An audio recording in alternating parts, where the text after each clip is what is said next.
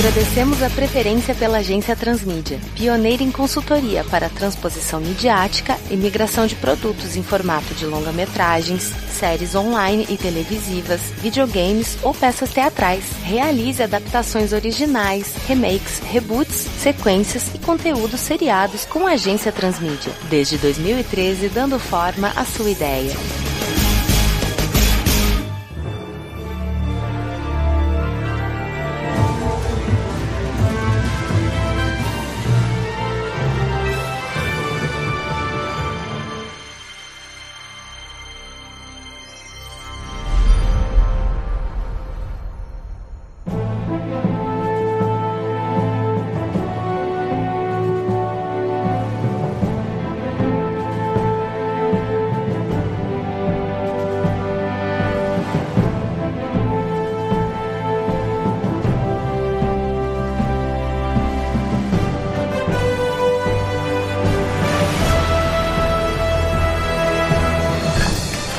Amigos, quanto tempo? Bem-vindos. Oh, bom dia, senhor Bom Fábio. dia, senhor Fábio. Puxe uma cadeira aí, sente-se. Querem um café, uma água, uma cerveja? Opa, Pô, cerveja na hora do trabalho, tô gostando. Você vê? Eu não vou aceitar cerveja agora não, porque no momento é contra a minha religião do engove. Ah, não, mas é bom pra amaciar o cérebro, sabe? Quando você precisa de um abraço mental, você toma uma cervejinha, um whisky. Ah, é? Ah, então tá, então. Como vai a vida? Faz muito tempo que não nos encontramos. Da última vez o senhor fez com a gente um videogame do Arqueiro Verde, do Supermax, né? Foi muito bom, teve uma boa recepção. É, tem uma boa recepção. O negócio é que a gente tá muito migrando nos seus setores, porque parece que a gente não tá conseguindo se adequar fixamente em um dos setores de distribuição da Warner dentro do grupo DC, né? A grande verdade é que é isso aqui, vamos falar aqui sem crachar, né? Tá uma bagunça, né? Tá complicado. O pessoal ainda não tem uma voz unificante de leitura. Eu acho que a ideia do multiverso que nós tivemos sempre aqui dentro das nossas criações da DC se perpetua em todas as outras mídias, né? Então a gente não tem uma linha só única de criação, a gente tem vários. E é justamente para isso que eu trouxe vocês aqui hoje. A gente tem, não sei se vocês conhecem o nosso selo do Warner Premiere. Porra, me amarro. Trabalhamos com, com, com animações, não é uma produção de grande massa, é uma produção mais de nicho, mas ela tá tendo um retorno muito interessante. E eu gostaria que a gente trabalhasse um projeto para o Warner Premiere. O que, que vocês acham? Ah, eu acho excelente. Inclusive, eu não posso deixar o meu nome fora disso, por favor. Eu vou até passar aquela ata de reunião aqui, É. que nem jogo do bicho, vale que tá escrito. Exatamente. Sou Vitor Hugo Mota, faço parte do departamento de criação, tá? Da agência Transmídia. aqui é Francisco do Couto, Departamento de Fontes e Pesquisas.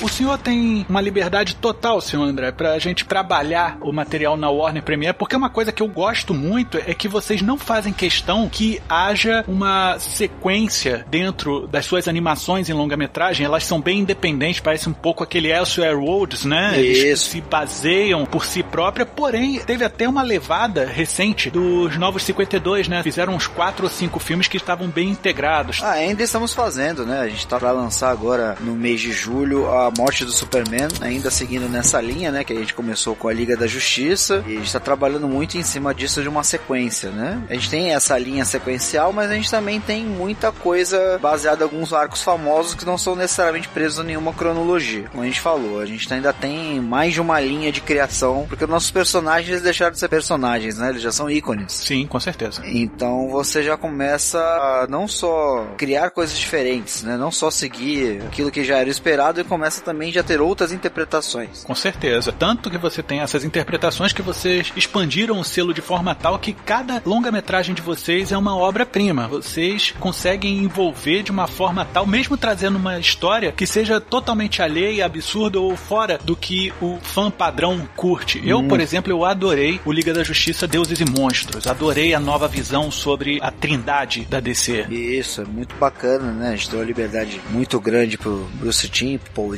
Né? Pessoal de muita alta confiança. São monstros. Fizeram muitos bons trabalhos conosco, então eles ganharam a carta branca para criar esse universo aí que já estendeu para histórias em quadrinhos, já fizemos webcomic, já lançamos quadrinhos nessa mesma linha e a gente espera que mais pra frente tenhamos uma continuação nesse universo que é bem interessante. Muito legal. E falando justamente do multiverso, é que a gente gostaria de criar uma história que falasse especificamente do multiverso. Justamente falando do quanto o nosso os ícones podem ser reinterpretados em diversas realidades e essas realidades se encontrarem, né? Numa espécie de Liga da Justiça do Multiverso, né? Não sei se vocês acompanharam a série do Grant Morrison Multiversity e vocês têm aí mais que 52 mundos, vocês têm aí todo o portfólio aí de mais de 80 anos da DC Comics para brincar. E com essa carta que o senhor está oferecendo pra gente, senhor Facas, a gente aproveita até o próprio conceito de multiverso que já é trabalhado com os seus longa-metragens animados, porque é o multiverso em si. Isso. Então a gente vai trabalhar com o material que você já tem e, se a gente tiver, claro, liberdade, apresentar novos que possivelmente venham a interessar para a produção de longas-metragens próprios. E exatamente. Na verdade é um pouco de metalinguagem até da forma como a gente trabalha e da forma como a gente estruturou o nosso story world, né? Você pode trabalhar aí da mesma forma com carta branca. Eu vou te dar basicamente a mesma carta branca que a gente deu pro Steam. Então você tá livre para você brincar. O parquinho é todo seu. Vamos contar com o senhor não apenas como cliente. É muito importante que o senhor participe desse processo, já que a gente está no seu escritório, Sim. como um dos consultores, já que o senhor detém a informação e liberação de direitos para que a gente possa fazer um trabalho conjunto aqui. Claro, a gente vai alimentar o que o senhor deseja ver com o nosso conhecimento, mas acima de tudo a gente gostaria muito da sua participação nessa joint venture criativa, né? Com certeza, eu já participei de alguns projetos dentro da própria companhia justamente relacionado a isso. Então vamos lá.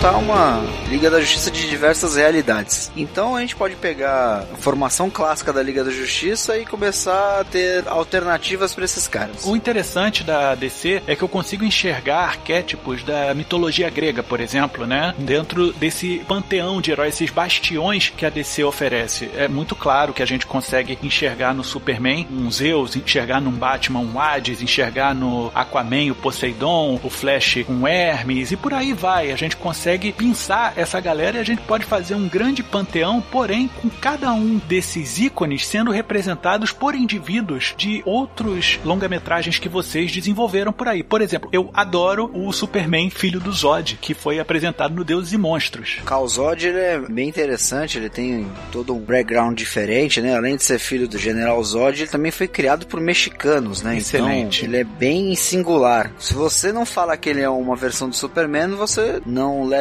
em consideração. Então, ele é parte do mesmo princípio, mas ele acaba se tornando uma entidade única. Né? Com certeza. Ao contrário, por exemplo, do Batman nesse longa-metragem que pareceu muito um Michael Morbius da Marvel, por exemplo, né? Ele tem o conceito do vampiro biogeneticamente criado. Esse não me agradou tanto, mas por exemplo, eu gosto muito do Batman do Thomas Wayne, do Flashpoint. É, esse foi um grande acerto. O Batman em si, toda a sua mitologia foi muito bem trabalhada no Flashpoint. Foi realmente uma coisa que foi icônica, já retornou algumas vezes nas nossas histórias e ele é sempre muito lembrado pelos fãs. Com certeza.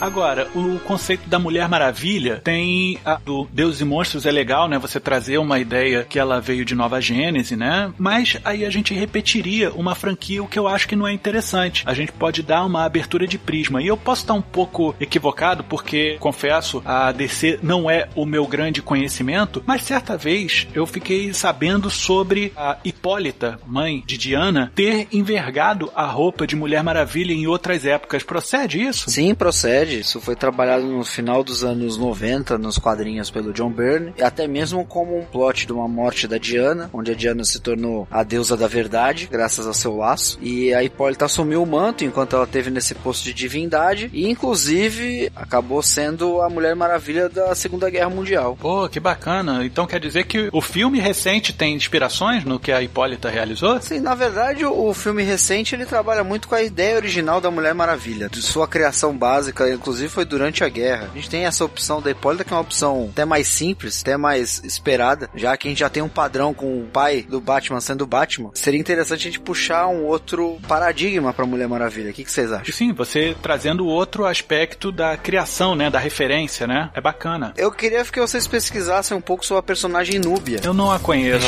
É uma amazona negra que ela, na Terra 3, ela é a Mulher Maravilha. E ela é uma mulata. Olha, cara, eu tô começando a achar a gente trabalhar a Núbia como sendo uma Hipólita negra. Seria possível? Sim, pode ser. Ela é uma personagem criada em 1973 e é já frequentemente considerada como a irmã negra da Mulher Maravilha. Sim, claro. Ah, bacana. Ela ia para um lado da rainha Antíope, trabalhava com outras referências, referências mais africanas, né? Se você sabe que o mito da Amazona, da mulher guerreira, que é onde a Mulher Maravilha trabalha, ele existe em diversas culturas durante a história, né? É um padrão que se repete, né? Só um para falar uma coisa que é o mais famoso são as valquírias, né? Do mito nórdico. Sim. Então você tem também diversos outros mitos, principalmente na, na África, na Ásia, começa a achar padrões das mulheres guerreiras, né? Como a gente tá falando de multiverso, é impossível não se falar de diversidade, inclusive nos dias de hoje. É pertinente, ainda mais que a gente tá com uma carta dessa de trabalhar com o seu multiverso, vai ser excelente. A gente já tem um imigrante ilegal, no caso o Calzod, Isso. que ele vai ser um mexicano que não conhecia a própria história amplamente, né? Eu gosto de entender o Calzode como o mito do imigrante agora atualizado para hoje, né? Uhum. A gente tem um mexicano, tem um latino. Nós temos aí um Batman que o Thomas Wayne, um Batman amargurado, mais velho, mais violento. A figura do mestre pode cair muito bem a ele, né? Sim, a figura do mestre, a figura do amargurado. E agora você tendo uma mulher negra, forte, empoderada, com um símbolo hoje feminino tão forte que é a Mulher Maravilha, pra gente é bem interessante. Eu compro essa ideia.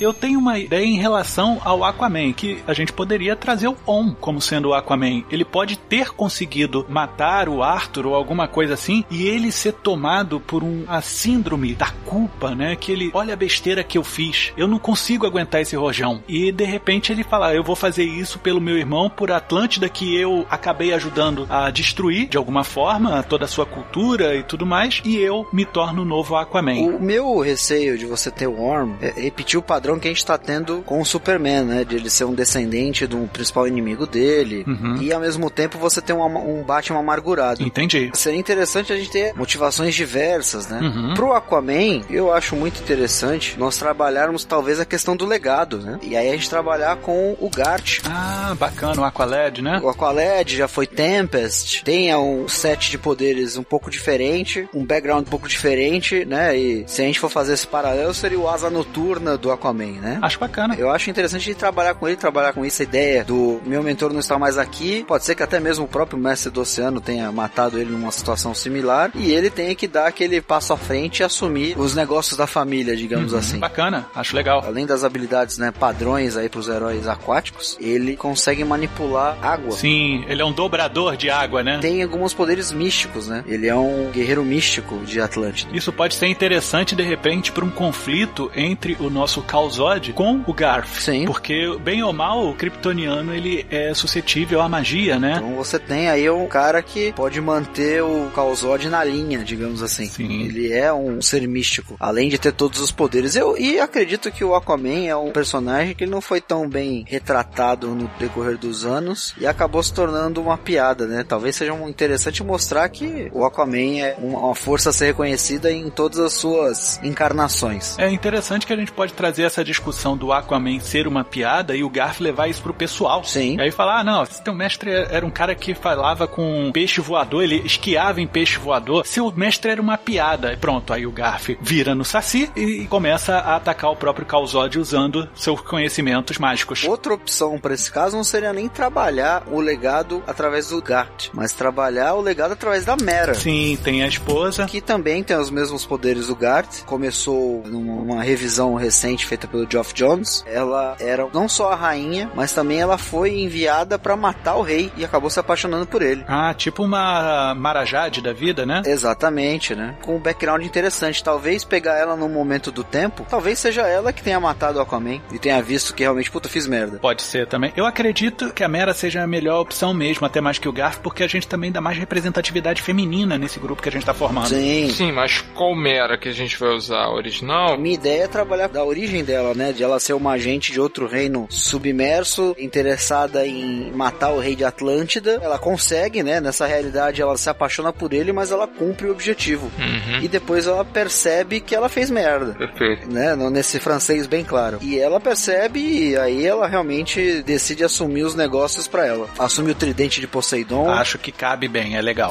Bom, existe um clássico assim que eu acho bonito pra cacete o conceito dele que é o Rockman, né? O Gavião Negro. Isso. Eu acho que se a gente trabalhasse aquele conceito egípcio clássico dele, poderia ser bacana, tanto esteticamente quanto representatividade também, porque você traria um assírio pra dentro dessa nossa discussão, um cara que acredita que é Deus mesmo, né? A gente pode trazer esse conceito do faraó, que ele acredita que é Ra, a reencarnação do Deus do Sol, Deus Senhor de todos, e aplicar isso a esse personagem. Deuses do Egito tem uma representação muito bonita do Horus. Uhum. Apesar do filme não ser um dos melhores, mas a representação dele é muito interessante. E isso casa muito com a origem atual do Rockman, o Gavião Negro, que ele é, na verdade, um príncipe egípcio que ele tem ao o contato com o metal enésimo, entra num ciclo de reencarnação com sua esposa e com seu pior inimigo. Então seria interessante uma realidade onde o Haxet, que é o mago vilão, não conseguir matar ele. Então tem o Gavião Negro original, egípcio, faraó, com toda aquela linha de design de faraó, o pensamento daquela época, e que é uma coisa que ficaria bem interessante, traria representatividade mundial, né, para outros mercados. Uhum. A gente poderia falar um pouco mais dessa cultura egípcia. Gostaria que ela fosse representada historicamente correto, digamos assim. Fazer a devida localização. Exato. Excelente. E trabalhando também essa tendência do afrofuturismo. Sim, Você tem aí o Pantera Negra que mostra que existia uma demanda muito reprimida a respeito disso. com certeza. Isso dá voz a um povo que precisa ser escutado e tem muito a falar. Exatamente.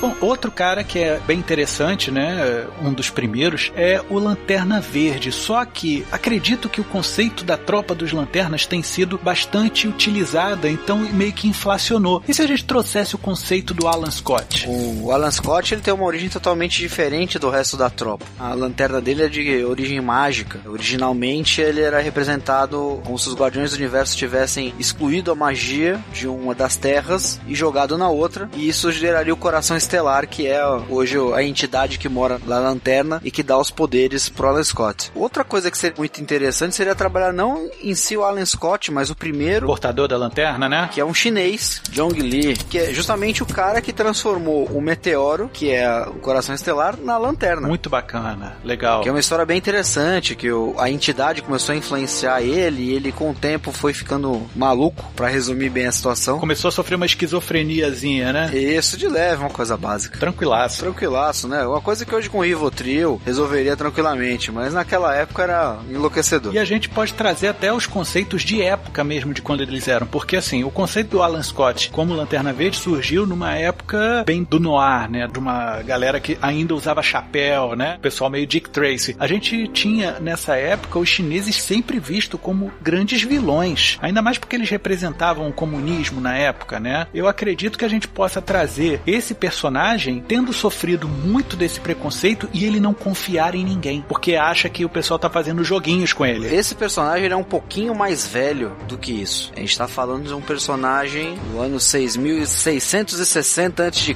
também conhecido como Lorde Dragão. É bacana que a gente pode usar o nome Lorde Dragão e nego É. não entender enquanto a gente tá apresentando e ele é o Lanterna Verde, né? Ele é um monge, membro da Guarda Imperial da China na época, né? Bacana. Período completamente anterior a isso, né? Então você tem um personagem que é praticamente uma página em branco. Excelente. E outra, né? A gente trazer um Lanterna Verde que não é um adicto de seu anel. Ele pode ser altamente combativo. Sim, então você pode trabalhar muito bem a ideia da antiguidade, trabalhando mais a, o influências Wuxia. Vocês podem usar o, o Lanterna Verde como um cara realmente alienígena, né? Diferente de tudo que já foi feito hoje. Dá pra gente trabalhar legal. E a gente não pode esquecer do Velocista Escarlate, né? Não podemos deixar de falar do Flash. Foi muito explorado em várias de suas versões, tanto nos desenhos longa-metragens, como também nas animações seriadas, no caso Liga da Justiça, Liga da Justiça Sem Limites, teve também aí o Justiça Jovem, que falou muito de outros velocistas. E não sei se a gente deveria trazer o Joel Ciclone ou se a gente pode trazer outro, que não seja o Wally West, que não seja o Barry Allen ou o Bart Allen, entendeu? Nem a Jess Quick. Que tal o Flash do Imagine Stan Lee Writer DC Comics. A gente pode pegar a Flash daquele universo. Essa Flash, assim como também o do universo tangente, eles são bem fora do conceito do Flash, né? E a gente tem o próprio conceito do Flash com a força e velocidade, você pode praticamente criar qualquer coisa. E eu gostaria muito de ver o Flash que não fosse um velocista padrão. Como assim? Não fosse um cara que só corresse rápido, né? Um cara que pegasse impulso para poder dar o soco da massa infinita. Eu gostaria de ver um conceito diferente de velocidade. Uhum. Vou dar um exemplo para vocês. Nessa nova série da Terra 2 que nós tivemos agora recentemente do Novo 52, né? A nova versão do Jay Garrick, que é o Joel Ciclone, o Flash não era exatamente um corredor, ele era na verdade um praticante de parkour. Entendi. Um dos nossos Elseworlds, você tem o Flash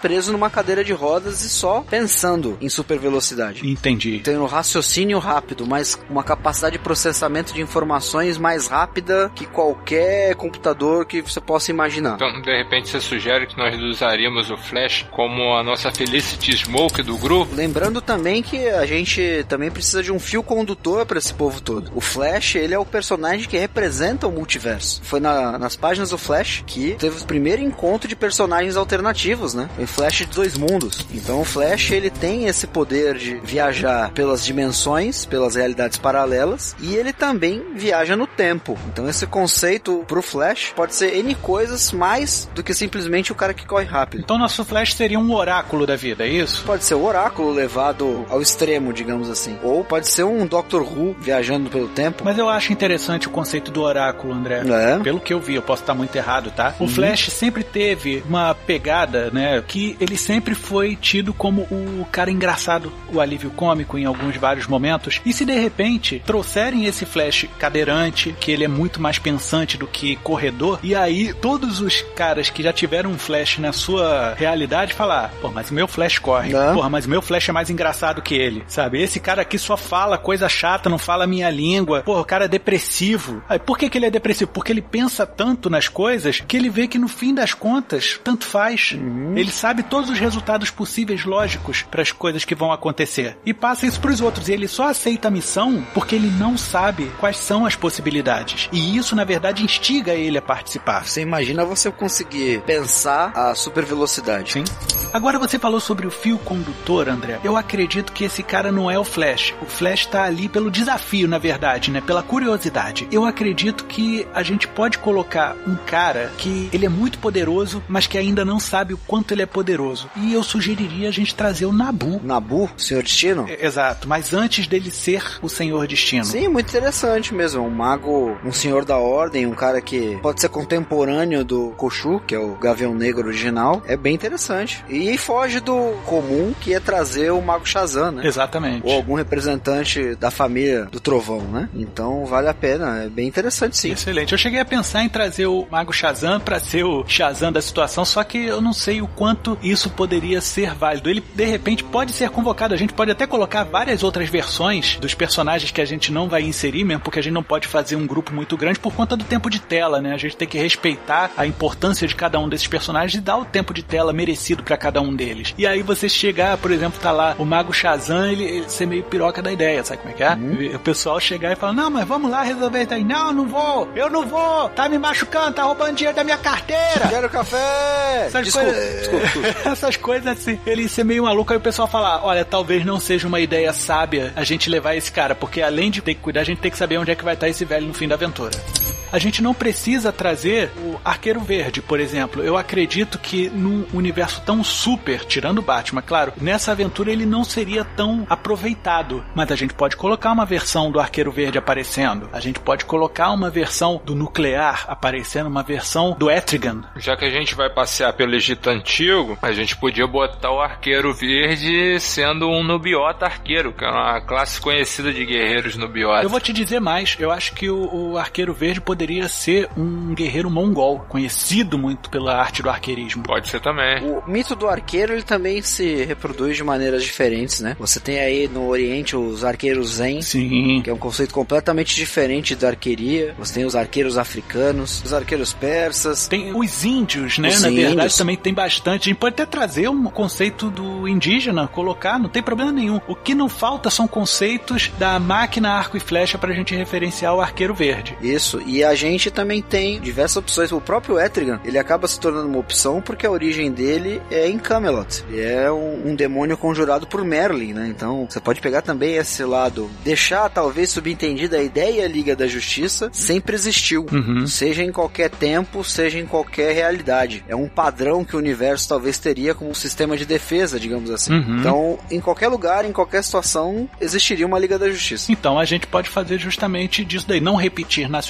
nacionalidades e culturas. Sim. E a gente ir em determinados pontos-chave e falar: olha só, você tem aqui o teu galerão que é bom pra caramba, eu só preciso de um cara pra levar pra resolver esse meu problema, tá? E aí virar e falar pro Edgar: pô, Edgar, você não quer ir não? Aí não, eu tenho a minha própria Liga da Justiça pra resgatar. Você não quer ficar? Não, não, já tô com outro problema. Boa sorte aí, valeu, tô indo. Sim. E vai. Sim, talvez mostrar um John Jones liderando uma invasão marciana como em Guerra dos Mundos do H.G. Wells. Pô, bacana.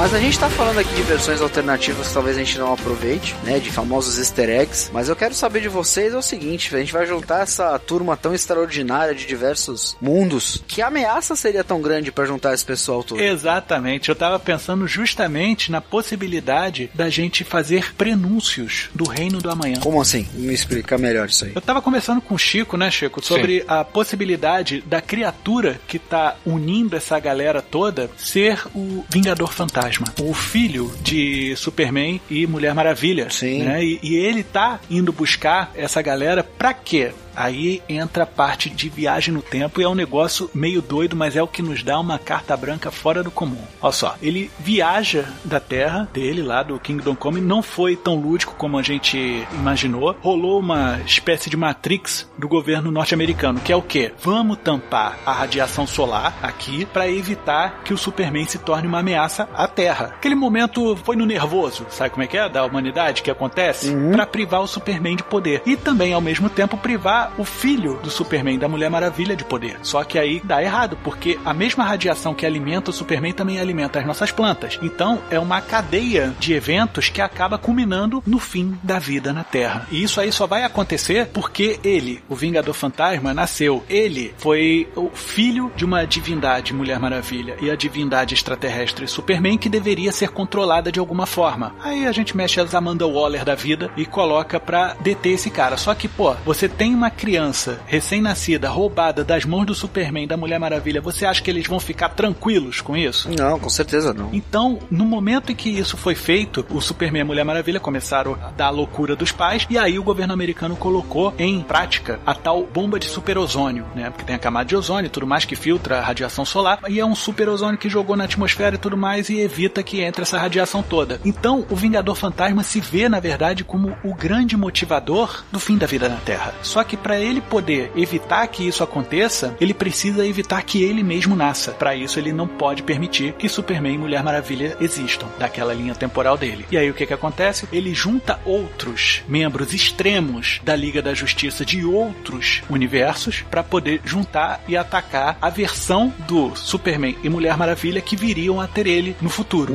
Ele é totalmente abdicado da própria vida. Ele é um cara altruísta, na verdade. né? Jonathan Kent II, se eu não me engano. Isso. Uhum. E aí ele vai juntar essa galera e falar: gente, temos que deter essa Liga da Justiça, porque graças ao Superman e à Mulher Maravilha, o mundo vai acabar. E a gente tem que evitar que esse mundo acabe. É um motivo até plausível, tom de cinza, e aí no momento que tiver na iminência de deter a Liga da Justiça e tudo mais, é descoberto que já existia a bomba de super ozônio. E aí tudo sendo transmitido pela televisão, isso eu já tô falando do decorrer bem avançado do desenho, tá bom? E a gente faria com que o governo lançasse a tal bomba de super super ozônio, porque eles estavam vendo aquele digládio entre essas super criaturas. E aí ele para e pensa assim, cara, não é o meu nascimento que vai impedir que o mundo acabe. Meus pais podem continuar vivendo, eu posso inclusive nascer. A culpa é desse governo. Eu tenho que impedir que esse governo tenha esse tipo de acesso a essas bombas e tudo mais. E aí ele virar meio que terrorista da parada uhum. e avançar. E aí a gente tem a apresentação de um Jonathan Kent, segundo, que é o do Kingdom Come. E ele vem dialogar com ele próprio. Já o, o, o Phantom Strange, o Jonathan Kent II, é integrante da quintessência da Terra 22. Exatamente, que é aquela criatura quase Metron da vida, né? Que a gente tem esses grandes ícones do poder e unidades elementares do universo. E agora você imagina a situação em que você tem um Jonathan Kent muito mais experiente, que é o do Kingdom Come, que a gente já falou, entrando em contato com ele mais jovem, Vingador Fantasma, e você sabe que um adulto conversando com um jovem, você nunca vai conseguir fazer com que o jovem entenda o futuro. Ele é imaturo para alguns assuntos e ele vai acabar se tornando o cara que vai fazer com que o mundo deixe de existir, de fato, por conta dessa ação dele. Sim. Agora, imagina o seguinte, essa é uma ideia maluca que eu tenho, tá? Para você segurar esse Jonathan Kent mais novo, você precisa confinar a essência dele. E aí é que a gente dá origem ao capacete do Senhor Destino. O capacete, na verdade, era da Núbia, né, da nossa Mulher Maravilha. E ela já não gostava muito de usar esse elmo porque atrapalhava a visão dela. Lembra do Leônidas falando o capacete lhe impedia a visão, essas coisas todas? Uhum. Ela dá esse capacete pro Nabu e o Nabu consegue se prender a esse Jonathan Kent e os dois são vertidos para dentro desse capacete.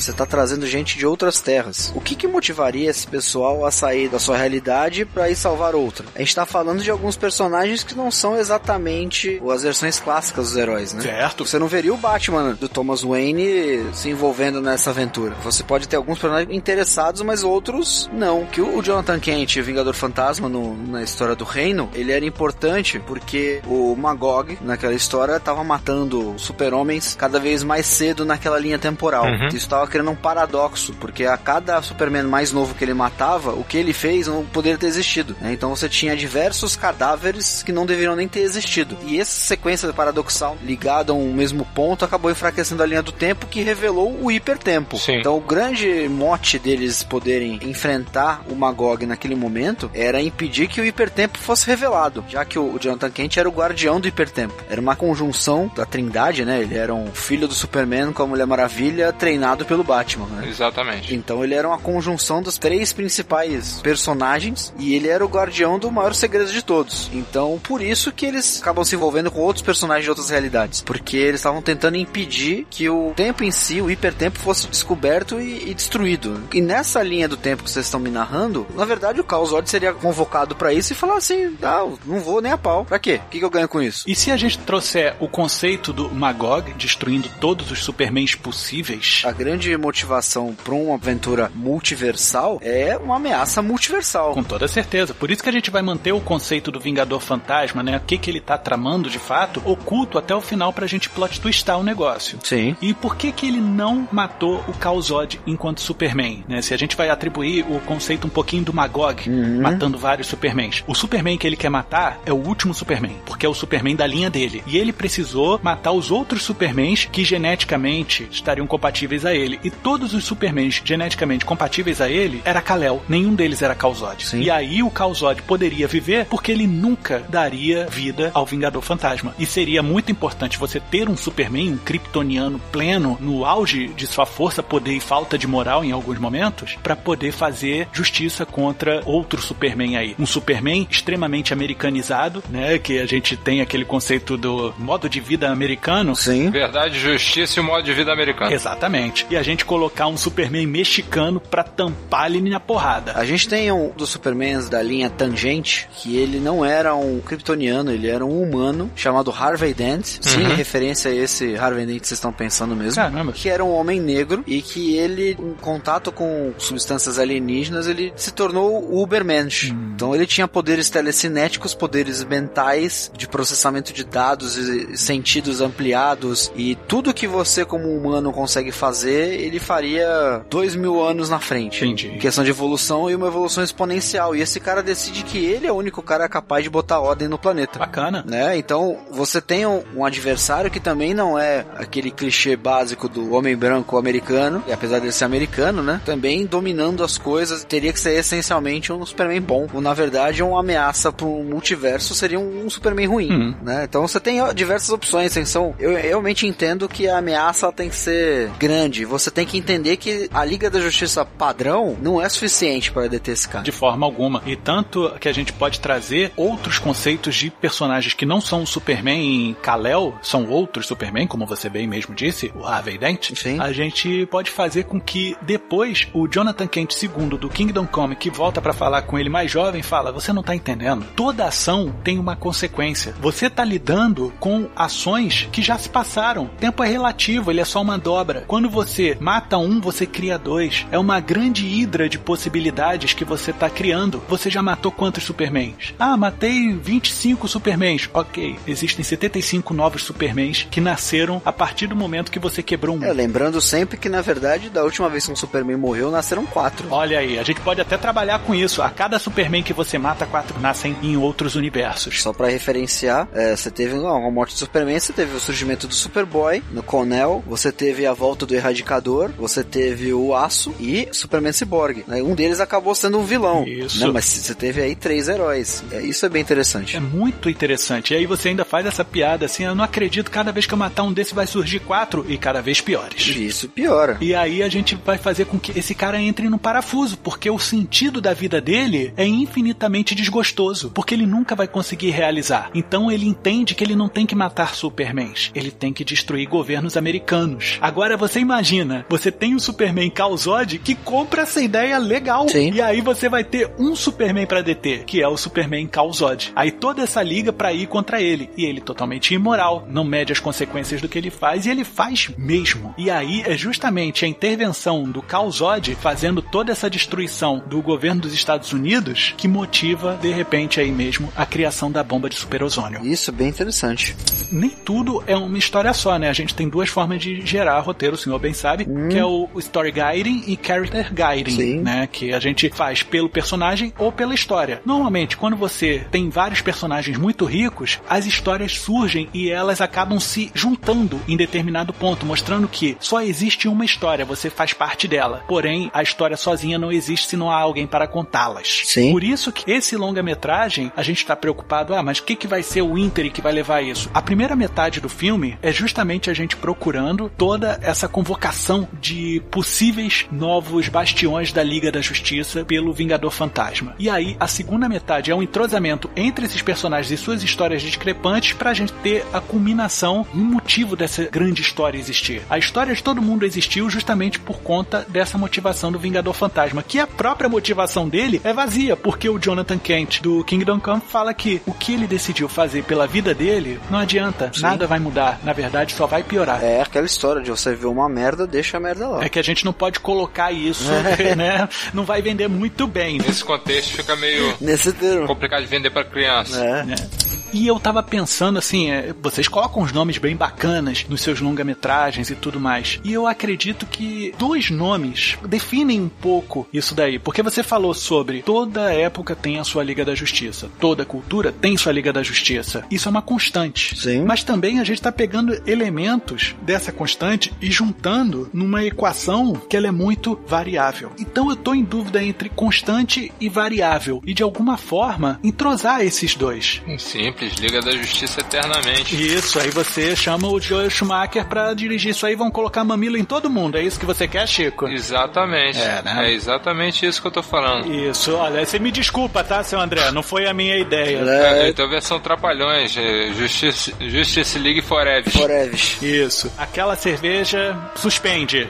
Brincadeiras à parte, é complicado você expressar a variável e constância no mesmo conceito. Não é uma missão fácil. É, na verdade, você usando usando o Justice League Forever, você tá fazendo uma referência até a uma história da concorrência chamada Vingadores Eternamente, que é exatamente isso. São Vingadores, só que trabalham numa linha de tempo linear, né? Uhum. Então você tem participação de praticamente todos os membros dos Vingadores, só que o core da história são Vingadores de diversos períodos do tempo, é, inclusive um Capitão América com super força, um Gavião Arqueiro com a capacidade do Hank Pym de crescer, como ele teve o Golias, né? Você tem o Capitão Marvel que veio do futuro, uhum. e a sua esposa Soprano, que não eram Vingadores naquele momento temporal, eram futuros Vingadores. Você tem duas versões do Hank Pym ao mesmo tempo, a versão canalha e a versão covarde do Hank Pym. Isso daí mostra, senhor André, que a gente não pode caminhar para os mesmos viés que a concorrência está realizando. Então, acho que forever ou eternamente não vai rolar. Mas eu acredito que a gente possa lidar com temas como integridade, que você quer manter a coesão, a integridade das coisas,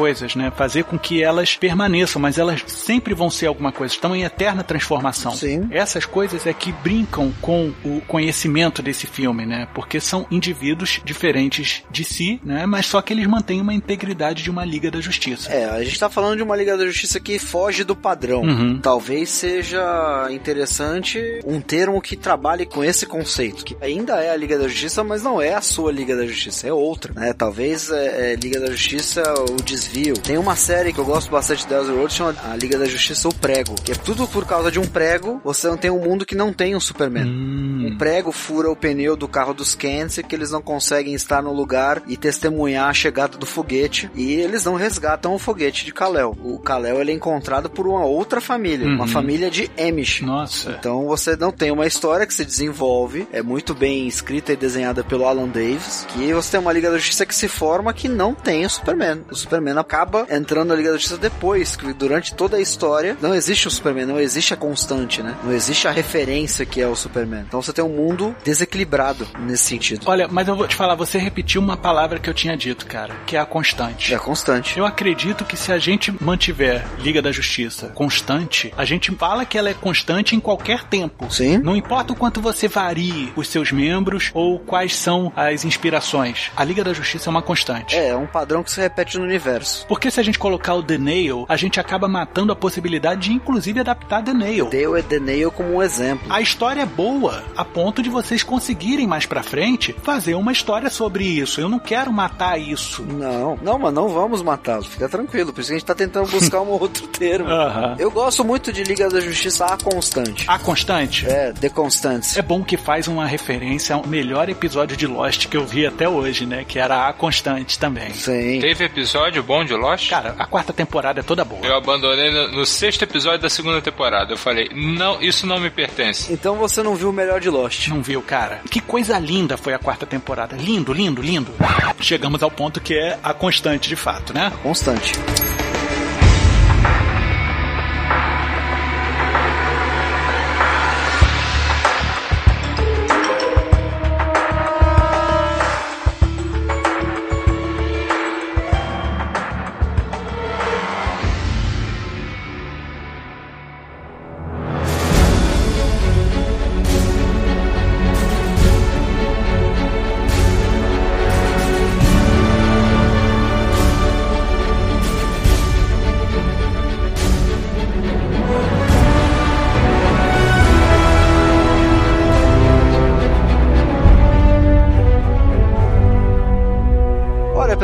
Gostei bastante, eu acho que é isso. Eu acho que a gente tem agora o nosso núcleo. Eu acho que vocês já podem começar a trabalhar disso. Eu tenho uma reunião agora com outros executivos para decidir a questão de verba, mas eu acho que isso já define já o que a gente precisa criar. Mande um abraço aí pro seu Jonas. Peço pra ele aparecer aqui para tomar um café. E por conta até dessas coisas, vou até suspender a cerveja aqui para vocês. Eu agora fiquei bem ansioso e tô bem animado para ver a Liga da Justiça constante pra gente. Eu preciso agradecer a imensa oportunidade de voltar a trabalhar com a DC. A gente não tem tido muitas oportunidades. A gente entende perfeitamente os momentos da cúpula criativa e aplicação de verba da Warner em relação ao selo DC, mas saiba que é um imenso prazer poder trabalhar com você, trabalhar com a sua equipe e eu vou te falar que é regozijante você poder trabalhar com uma divisão tão boa como é a Warner Premiere, porque vocês produzem algo fora do comum. Recentemente eu assisti o Liga da Justiça Sombria, que o Batman juntou lá o Constantine, a galera toda, né? Uhum. E eu achei aquilo tão bonito, cara, que eu quero ver mais disso, porque não é só por falar sobre bons personagens e boas histórias, mas sim você mostrar que o longa-metragem animado é arte tanto quanto qualquer outro filme live action ou computação gráfica, seja lá o que for, tem que ser abordado como um tipo de arte a ser respeitado. O que vocês fazem na Warner Premiere com o lore apresentado pela editora DC é mais do que um serviço, é um prazer tanto de ver quanto poder contribuir. É, a gente agradece todos os elogios e é realmente um prazer ter essa carta tão grande de opções aí para apresentar. É sempre bom trabalhar com personagens da DC. Eu tenho o que dizer a não ser agradecer a oportunidade de trabalhar e tomar esse café que não é o da Dona Penha, né? Esse café tá uma delícia. Não, esse é muito diferente. Inclusive, eu acho que você deve tomar mais desse café, quanto mais forte, melhor, porque o senhor veio encaixaçado de novo pra cá. Não, eu tô ótimo. Claro, que bêbado você tá bem, sóbrio que é a merda. Desculpe, senhor. Desculpa, tem problema. Aqui a gente não tem melindre, não. Inclusive, a gente emprega algumas pessoas também que são ébrias. Então, tem Qualquer muito- coisa, tomar o chute na bunda, Chico, só bater na porta aqui. Qualquer coisa eu passo no RH. É isso aí. Oh.